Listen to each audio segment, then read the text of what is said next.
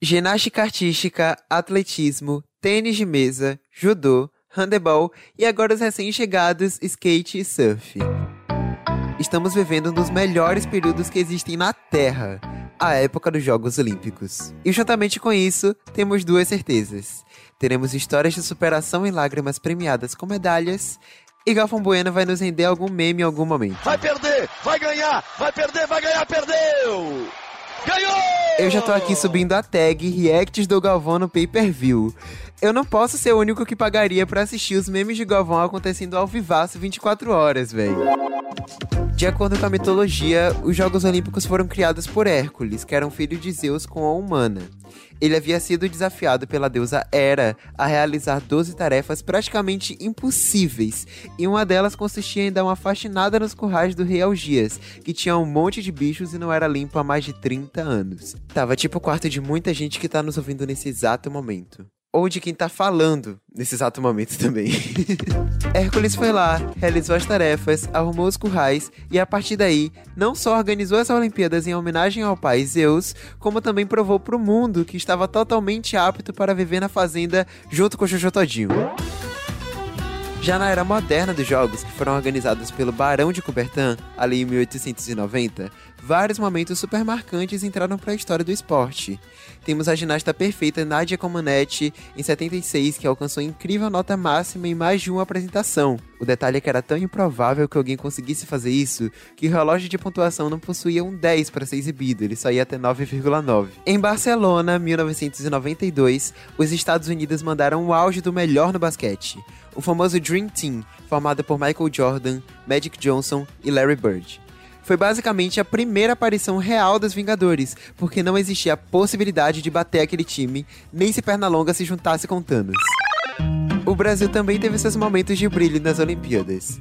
Em Helsinki, Ademar Ferreira da Silva, atleta do salto triplo, não só ganhou seu primeiro ouro, como quebrou o recorde mundial quatro vezes no mesmo dia. Ele literalmente deixou a meta aberta, dobrou a meta e bateu a meta. Nos jogos seguintes, ele foi lá e ganhou mais um ouro, se tornando o primeiro brasileiro bicampeão olímpico da história. Ainda na categoria Momentos Emocionantes, em Atenas 2004, o brasileiro Vanderlei Cordeiro de Lima sofreu uma das piores trollagens da história da humanidade. Enquanto liderava a maratona, se viu agarrado por um sujeito que dizia estar protestando. Acabou perdendo a liderança da prova, mas ficou com o bronze e uma medalha muito melhor, a Pierre de Coubertin, a maior condecoração que um atleta pode receber do Comitê Olímpico. Se você parar para pensar, ninguém nem lembra quem foram os primeiros e segundo colocados daquela prova. Mas nem só de momentos emocionantes vive o brasileiro. A gente precisa destacar como nosso humor também é uma modalidade olímpica. Em uma luta de boxe no Rio 2016, quem roubou a cena foi a torcida cantando Mina, seus cabelos é da hora, para apoiar o equatoriano Carlos Andrés Mina, que lutava contra um alemão. Inclusive, importante mencionar que depois do 7 a 1 qualquer pessoa que enfrente um alemão em qualquer esporte é digno de torcida de um brasileiro, menos se for um argentino. E o que podemos dizer do vôlei de praia, quando tivemos a presença de uns DJs que roubaram a cena? Durante um jogo entre Egito e Itália, o DJ colocou as músicas Faraó, do Olodum, e Dança do Ventre, do El aquela do Essa é a mistura do Brasil com o Egito, sabe? Gente, claramente eu trabalhando de DJ nas Olimpíadas. Produção, descobre para mim onde é que eu mando o currículo, porque eu me sinto apto para ocupar uma vaga dessas. Então, como vocês perceberam, hoje Pega essa Ref encarnou o espírito olímpico, comemorando as medalhas brasileiras e as derrotas dos gringos, despertando o melhor de nós porém nem tanto. Pedindo perdão por todas as vezes que desejamos a queda das meninas do skate e da ginástica. Afinal, se tem o Brasil na disputa, meu espírito olímpico não me permite querer boas atuações dos rivais. Então roda essa vinheta, que hoje o nosso programa tá medalha de ouro no entretenimento olímpico. Brasil! Seis iones. Três reais. Três? Três reais. defensor da tese de que o planeta Terra é plano.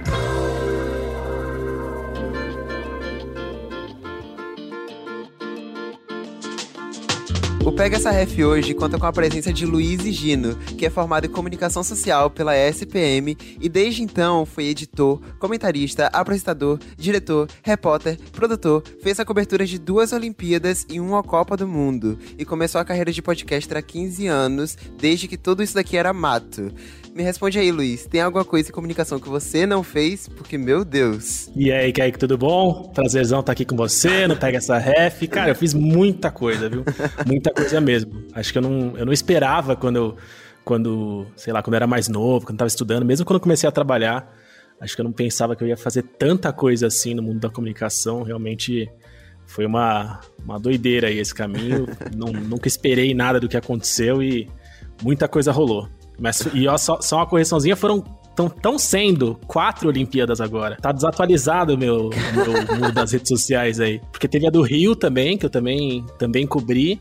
E, e agora, apesar de não estar tá, de não tá lá no Japão, tô trabalhando daqui quatro Olimpíadas e, e, é sempre muito legal ver essa empolgação nacional em época de Olimpíadas, né? Tipo, o que é que te deixa mais apaixonado por esse evento todo? Eu, eu comecei a gostar muito de Olimpíada por causa do esporte em si, né? Eu achava. Gostava muito do esporte desde pequeno, mas acho que a minha primeira lembrança de, de grande, assim, de Olimpíada que me fez me, me apaixonar foi a, a cerimônia de abertura de 96 eu lembro de estar sentado na beira da cama do, do, do quarto dos meus pais, gravando numa fita VHS velha e ouvindo a, a Gloria Stefan cantando a música da tema tal. Uhum. E acho que essa, essa imagem da, da, do, do tamanho da cerimônia de abertura já dá uma cara do tamanho Sim. que o evento tem, sabe? Todos os povos reunidos, todo mundo de modalidades muito diferentes, de mundos muito diferentes que se juntam no lugar. E tanto desse lado do atleta quanto do lado da gente, que, que não acompanha essas modalidades, que não sabe muito bem o que, está acontecendo, não sabe quais são as regras. Sim. Sabe, às vezes a gente não sabe nem que existia o um negócio, né? A gente pois liga é. a TV, começa a modalidade e fala. Cara, o que, que eles estão fazendo? O que, que é isso aí? O que, que tá acontecendo? e saber que tanta gente no mundo tá tão voltada, tão ligada nesse mesmo evento, tão unida, putz, eu acho muito, muito massa. E aí, isso aí sempre me deixou louco por Olimpíada. É incrível, né? Essa é a minha primeira Olimpíada acompanhando de verdade né? E assim, eu vejo que quem não é super do meio do esporte, tá acompanhando as Olimpíadas, conheceu muitos personagens novos, né? Tipo, sei lá, Raíssa do skate, ou Rebeca da ginástica artística, Douglas icônico do vôlei, e todos eles são minorias em algum quesito, né? Você vê uma melhora nesse sentido, tipo as minorias sendo mais valorizadas no esporte? Ah, cara, completamente, completamente. A gente acho que assim, a, a, o próprio fato da, da gente estar tá vivendo uma Olimpíada mais mergulhada em redes sociais. É... As redes sociais, elas, elas apesar de elas terem esse, esse um lado ruim, é, eu acho que elas têm um lado super positivo de ampliar esses discursos, né? E de, e de unir as pessoas que apoiam esse discurso, que se veem representadas. Então, acho que isso ajuda bastante, porque o, o esporte, né? Infelizmente, acho que isso está mudando, mas o esporte tem uma, uma uma coisa de não ser um dos espaços mais saudáveis e mais diversos, né, em, em, em todos as, os quesitos e características aí. Mas eu tenho achado muito legal ver essas vozes bem representadas. E a gente tem é, é, histórias de, de, de, gente que, putz, passou dificuldade na vida e que coloca todas as suas fichas, coloca toda a sua esperança, coloca né, a, a, a toda a sua energia e a mudança, a esperança de mudança dentro do esporte, né? Na, na, prática do esporte.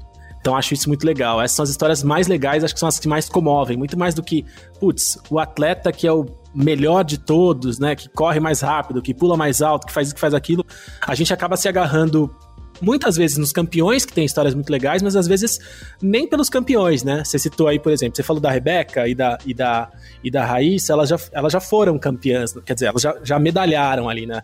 Elas já têm um negócio. Mas o Douglas é um cara que, por enquanto, né, durante a gravação desse podcast, o vôlei ainda tá na fase de grupos, né? Na disputa fase de grupos.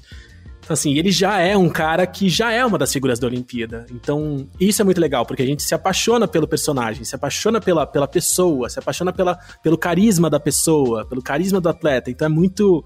é muito legal se identificar com essa, com essa galera, encontrar esses ídolos, não só no desempenho esportivo deles, né? Mas naquilo que, que faz deles humanos. É muito, é muito massa esse lado. E recentemente teve um cara aí, postando nas redes, falando que ele tava reclamando, na verdade, que as pessoas estavam politizando tudo e até as Olimpíadas. Amigo, tipo, é um Googlezinho só, sabe? para ver que as Olimpíadas não é de hoje, que é uma coisa que envolve, sei lá, coisas sociais e políticas, tá ligado? E assim, você tocou num assunto muito engraçado, porque. É engraçado e importante. Porque eu não sei se é uma impressão minha, mas eu vejo as medalhas de prata e bronze um pouquinho mais valorizadas, principalmente esse ano. Isso é coisa da minha cabeça, é coisa de, de geração Z que tá acompanhando as primeiras Olimpíadas, ou sei lá, depois da pandemia a gente tá valorizando mais o esforço do que realmente o, o resultadão final, medalha. Só quero se for medalha de ouro. Cara, talvez seja, seja um pouquinho da, da, da sua da sua primeira incursão aí, seu primeiro mergulho mais, mais intenso nas Olimpíadas, assim. Eu acho até que tem um negócio do brasileiro, né? O brasileiro é meio, é meio chato, às vezes, eu acho, de achar que o segundo lugar não vale para nada, né? Que o segundo é o primeiro dos últimos, assim. O brasileiro, ele é, ele é muito... É muito cruel, às vezes, até, né? Nessa torcida. Porque, realmente, só de estar nas Olimpíadas para um atleta é, uma, é, um, é um nível de, de excelência, é um, um feito tão grande na vida de um atleta que, assim, muita gente sonha em estar nas Olimpíadas. E aí tem, tem, uma, tem uma vida, sabe, de, de, de tanta dedicação, de tantas conquistas. Pô, eu, por exemplo, eu, eu fui atleta de taekwondo durante minha adolescência. E sonhava em, em ir para as Olimpíadas e tal. Acabei deixando de treinar, mas assim, eu, eu via, tinha muita gente que eu conhecia, alguns que até chegaram para as Olimpíadas, que eles eram tão bons, tão dominantes no, no esporte, sabe, tão incríveis. E aí o cara chegava na Olimpíada e, putz, ele era, acaba, perdia na primeira fase, 18 14 tomava um vareio. Aí parecia que era o cara que era podre, assim, sabe, Uma, um atleta ruim. E não, sabe, são atletas muito, muito, muito grandes. Então, assim, eu, eu, eu, eu, acho que tem uma crueldade ali do brasileiro de querer sempre ganhar, de torcer muito por ganhar. Mas eu acho que, que as outras medalhas são bem valorizadas, assim, são bem legais e, e, e acho que, em parte, a coisa das redes sociais estarem tão presentes, a gente conhecer os atletas mais por quem eles são, ajudam a gente a, a, a, encarar com, com maior valor essas outras medalhas que não são as de ouro. Nessas Olimpíadas mesmo, teve um cara que não, não chegou na medalha de bronze, né? Eu não lembro que modalidade que foi, mas ele chorou horrores na entrevista pedindo desculpas. Amigo, não pede desculpas. Nossa, eu não tenho é, que é. pedir desculpas, cara. Tipo, não tem problema. Você chegou nas Olimpíadas, pelo amor de Deus. E, é. E também teve, sei lá, Simone Biles, que se retirou da competição individual geral para focar na, na saúde mental, né? E eu queria saber se isso rolou em outras edições que você acompanhou, ou se essa questão de humanizar mesmo os atletas, que você disse tem ficado mais frequente só com o tempo. Cara, eu acho que o caso da Simone Biles é bem, bem, bem inédito, assim. É, a conversa sobre saúde mental ela é super recente, assim, né? Ainda mais no meio esportivo, que é um meio em que os abusos psicológicos, né? Eles, eles, eles quase que se misturam com. Eles são meio naturais, assim, né? A gente naturaliza demais. É, o fato do técnico querer sempre tirar o máximo do, do, do cara que ele está sendo treinado, o fato do atleta se cobrar demais e, e abrir mão de tudo que ele tem na vida para se dedicar só àquilo, são coisas que, putz, naturalmente vão desgraçar a cabeça da pessoa, né? E, e, e, são coisas que a gente não conversava muito, assim. Tem uma conversa muito. A, a, até voltando esse, essa coisa da torcida, da crueldade da torcida. Quando um, um, um, atleta, um jogador tem um desempenho ruim, assim, a gente percebe que é por, por falta de concentração ou falta de é, capacidade mental, assim, que a gente pode chamar. É, a gente fala que o cara amarelou, a gente fala que, que atleta. A gente fala mal, assim. A gente não, não, não consegue ver o lado humano e falar assim, putz, quanta pressão ela tá enfrentando. Não, realmente, né? Tá certo. É, ela querer tirar esse tempo para ela, nossa, realmente, né? A situação que ela tá vivendo. A gente é, costuma ser cruel com isso, especialmente torcendo. Então, eu acho que é um negócio super inédito. A gente já viu outros exemplos. Eu lembro que, por exemplo, o, o Ian Thorpe é, quando ele se aposentou, que era um nadador australiano super é, incrível, ele, ele foi um cara que falou sobre, sobre depressão, sobre como para ele era difícil lidar com, a, com, essa pressão de ser sempre, sempre o melhor. O Michael Phelps passou por um nadador também americano. Um cara muito parecido assim com o caso da, da Simone, de ser alguém é, muito muito superior aos, aos, aos, seus concorrentes, né? Um cara muito fora da curva, que ganhava coisas demais, e também numa modalidade em que se ganha muitas medalhas, né? Porque tem essa diferença. Tem gente que disputa três Olimpíadas, disputa três medalhas. Tem gente que disputa três Olimpíadas, tem um monte de prova, aí o cara vai volta para casa com 19 mil medalhas.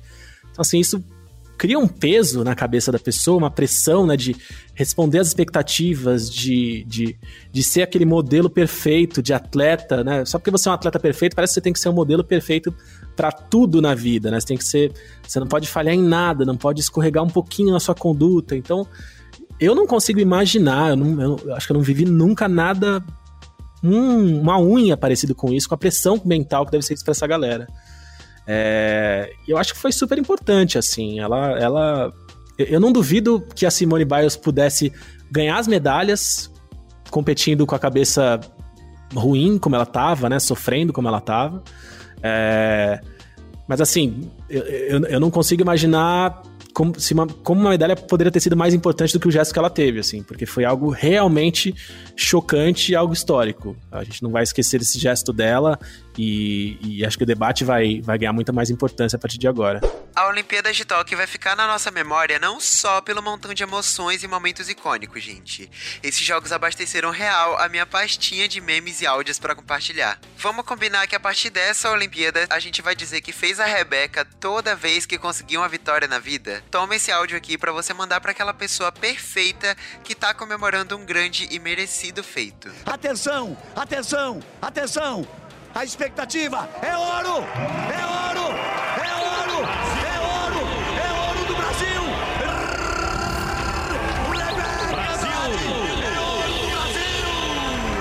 Eu queria saber de você um dos momentos mais icônicos, assim, um ou vários dos momentos mais icônicos que você viu durante os, os, seus anos cobrindo as Olimpíadas. Qual momento você dá uma medalha de ouro? O momento que eu dou a medalha de ouro é um momento inesquecível para mim, ele tá muito longe de ser uma medalha de ouro olímpica.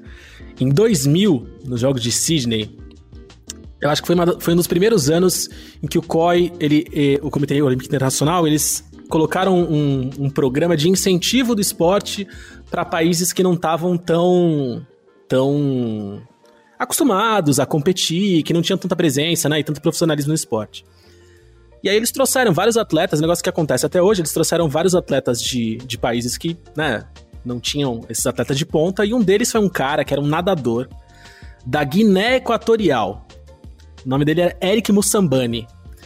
E, e aí ele ia, ele ia nadar numa, numa, numa bateria, acho que era 100 metros que ele precisava nadar, era ida e volta na piscina. E era uma bateria que tinha três pessoas. Era ele mais dois de países né, sem tradição e sem muitos atletas. E aí os outros dois, eles pularam na água, queimaram a largada. Então só tinha ele na bateria dele. Era só ele que ia nadar, ir e volta. E a hora que ele mergulhou, já dava pra ver que ele não sabia nadar direito. Ele nadava muito mal. Mas assim, com 10 metros de nada, ele cansou. E aí ele começou a nadar, que assim, era um misto, parecia que ele tava nadando cachorrinho, parecia que ele ia se afogar, parecia que não tava dando certo. E ele tava, sabe, com uma sunguinha meio mal amarrada, o óculos de natação sobrando a cordinha que ele tinha ajustado e não tinha cortado, sabe assim, era era era para ser cômico. Só que aí de repente todo mundo foi tomado por uma por uma uma empatia, uma coisa de compaixão, de ver o esforço daquele cara que depois a gente foi descobrir quem era, né? Depois foi entender a história dele, era um cara que assim, nem tinha piscina no país dele quando quando para ele treinar quando chamaram ele para treinar. Então ele teve que treinar numa piscina da, da, casa de uma pessoa que tinha, sei lá, 10 metros. Ele tava aprendendo a nadar ali. Foi um negócio emocionante. E, e cara, para mim é o, é o momento que mais representa o que as Olimpíadas são. É, por mais que, que eu adore acompanhar os, os grandes atletas, os grandes feitos, aquele cara que precisou nadar 100 metros e não sabia nadar direito e demorou muito tempo para ir do começo até o final, mas que fez o estádio, é, né, o, a, a, arena da natação ali em Sydney, as arquibancadas, todo mundo se levantar e aplaudir o cara, foi um negócio que me marcou muito, muito, muito, muito. Eu acho que esse para mim é o, é o grande momento olímpico que eu vi até agora. E aí eu ainda tive o privilégio de, depois, anos depois, eu fui visitar o Museu Olímpico, que fica na Suíça, é, e tem a, a, sunga do Eric Mussambani, ela tá exposta num dos lugares lá que tem as grandes, é, grandes itens, equipamentos e, e, coisas ali dos atletas e dos jogos. Tem muita coisa muito bacana e tem a, a sunga dele num lugar muito, muito especial, assim. Tá, tá com grande destaque. Então esse cara realmente, para mim, ele é, o, ele é um dos grandes heróis olímpicos. incrível, adorei essa história.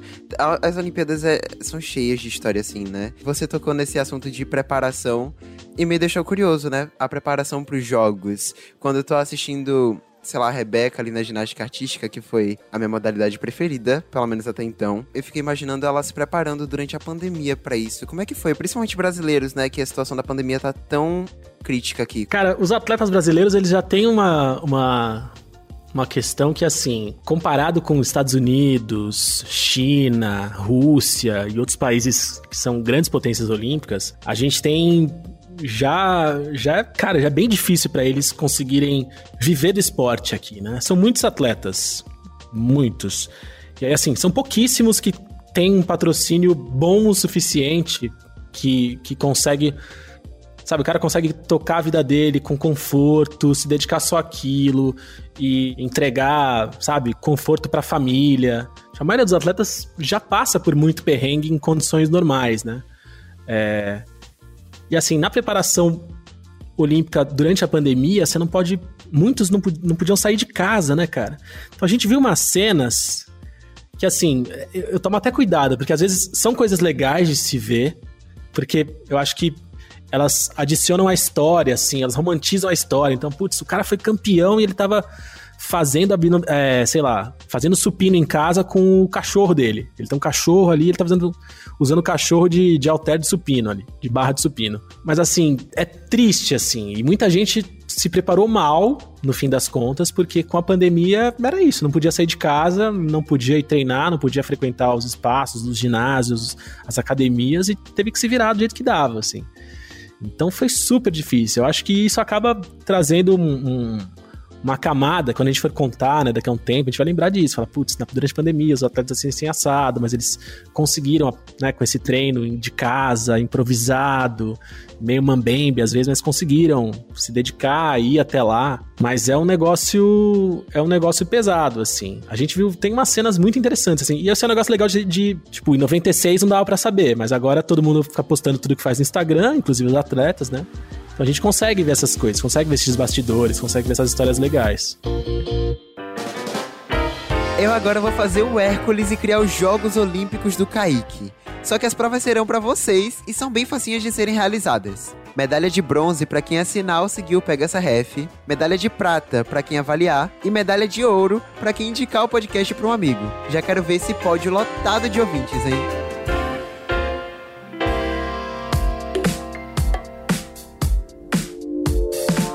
E durante essas Olimpíadas, tá todo mundo virando especialista em todos os esportes, né? Inclusive, a gente tá tendo que virar a noite para assistir tudo, porque em Tóquio são 12 horas de diferença. Como é que tá sendo aí pra você acompanhar tudo isso? Cara, eu. Eu queria não estar tá trabalhando agora, sendo bem sincero, queria estar em férias. é...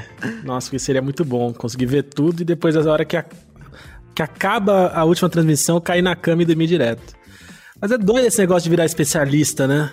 É, e, é, e, é, legal demais, assim, porque o, o esporte ficar reduzido ao papinho de quem entende muito é muito chato, né, cara? Com certeza. O, o legal é, é isso, é a gente ligar a TV e começa a ver uma competição ali de tiro ao arco e começa a entender quais são as regras, por que, que o arco tem aquelas coisas penduradas em cima dele, e aí descobrir quais são todos os aparelhos da ginástica.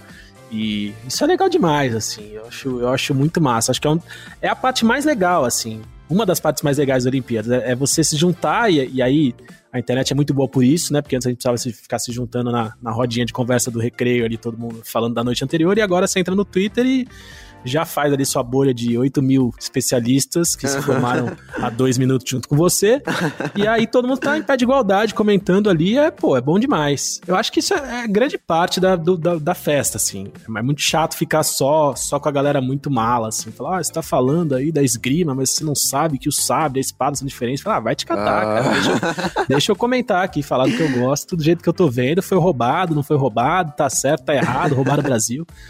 É isso, é isso que é legal. E acordar de madrugada, por mais que seja doloroso, eu acho que traz um charme, assim, sabe? Sim. É, pro evento, assim. Que aí você, você fica se programando. Eu, por exemplo, eu fico me programando o dia inteiro. Eu, primeira coisa que eu fiz, né? Avisei, avisei minha mulher, eu falei, ó, tem, daqui a, a partir de hoje são 19 dias que a gente vai conviver muito pouco. E não me cobre de nada, não peça nada para mim, porque minha, minha atenção tá voltada pras Olimpíadas, tá bom? Tá bom.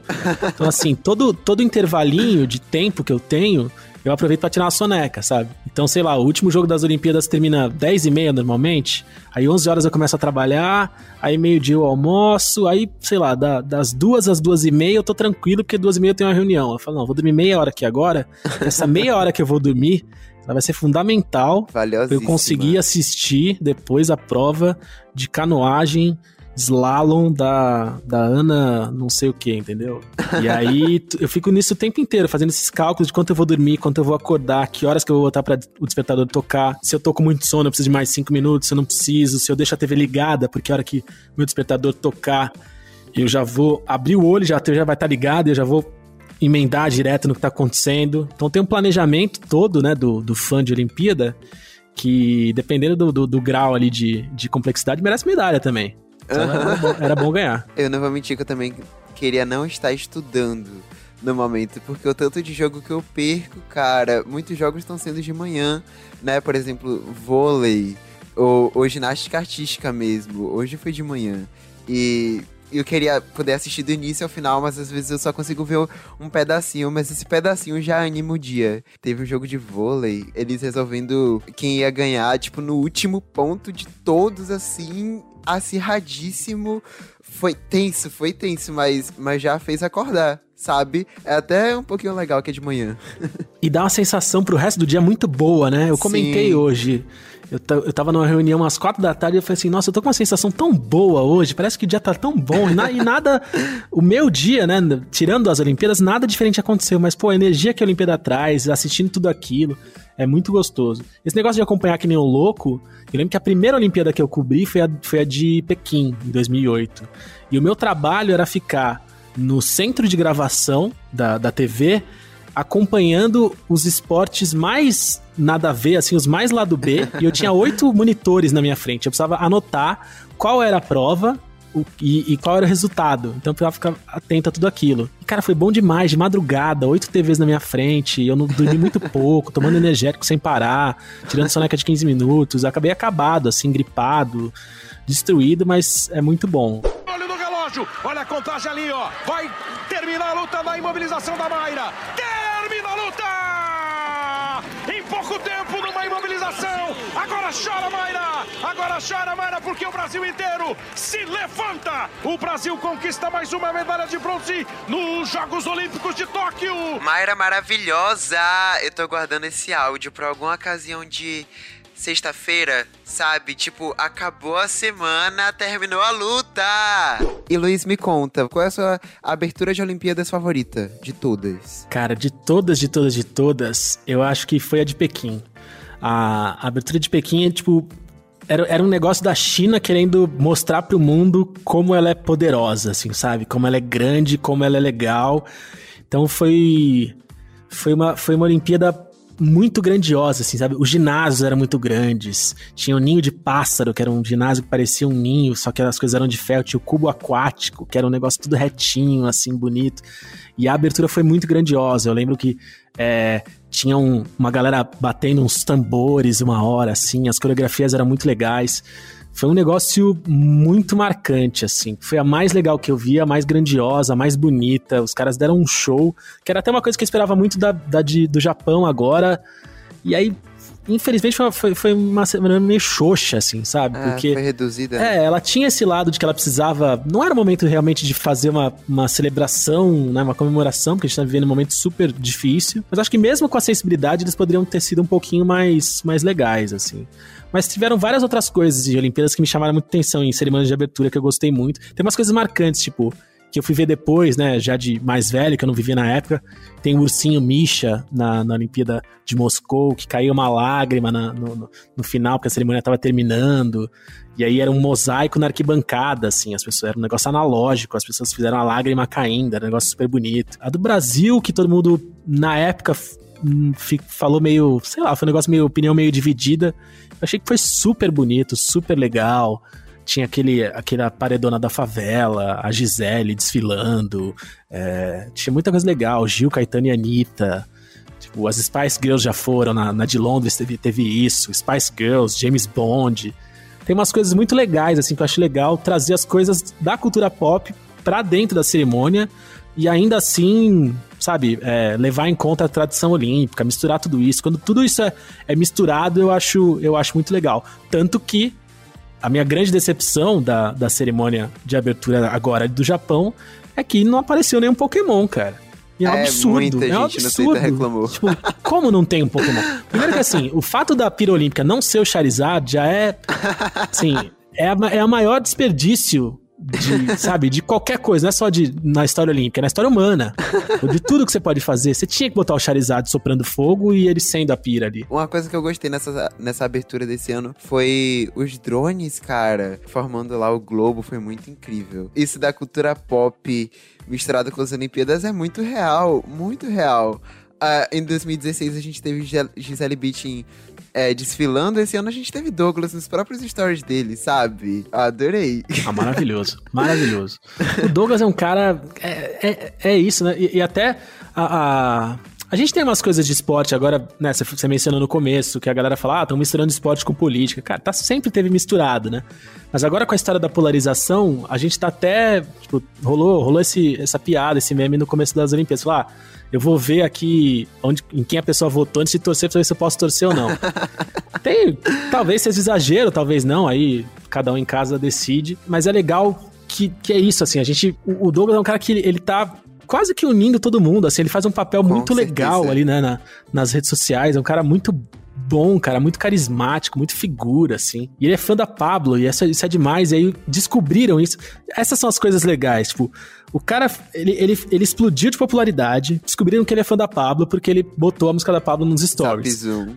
Aí toda vez que ele joga nas Olimpíadas e faz um ponto, o DJ do ginásio bota pra tocar Zap Zoom. Cara, Ele é faz muito tudo. bom, né? É muito legal. bom.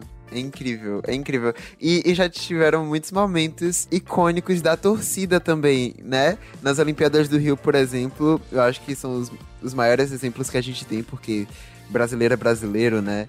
Quando, sei lá, tinha uma- teve uma goleira de algum outro time de futebol feminino é, que fez alguma piada com o Zika vírus, alguma coisa, e toda vez que ela chutava a bola, a torcida toda ficava gritando Zika! Cara, isso, isso é É mais muito Brasil. bom, né? Isso é muito Brasil. Isso é muito Cara, o, Bra- Brasil. o Brasil. É o melhor do Brasil é o brasileiro, né? Já Com diria o, di- o ditado.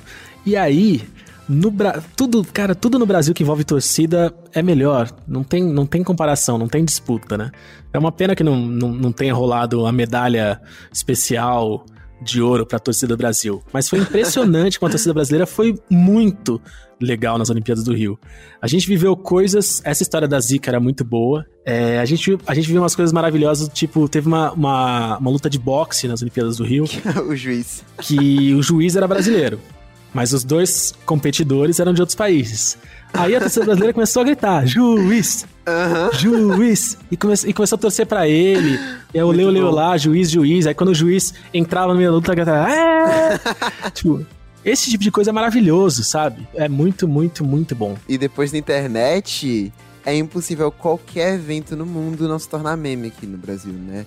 Então, É. sei lá, o, o pessoal lutando esgrima e o povo dizendo que são as damas do BBB dançando, sabe? Ai, gente, por favor. É muito bom.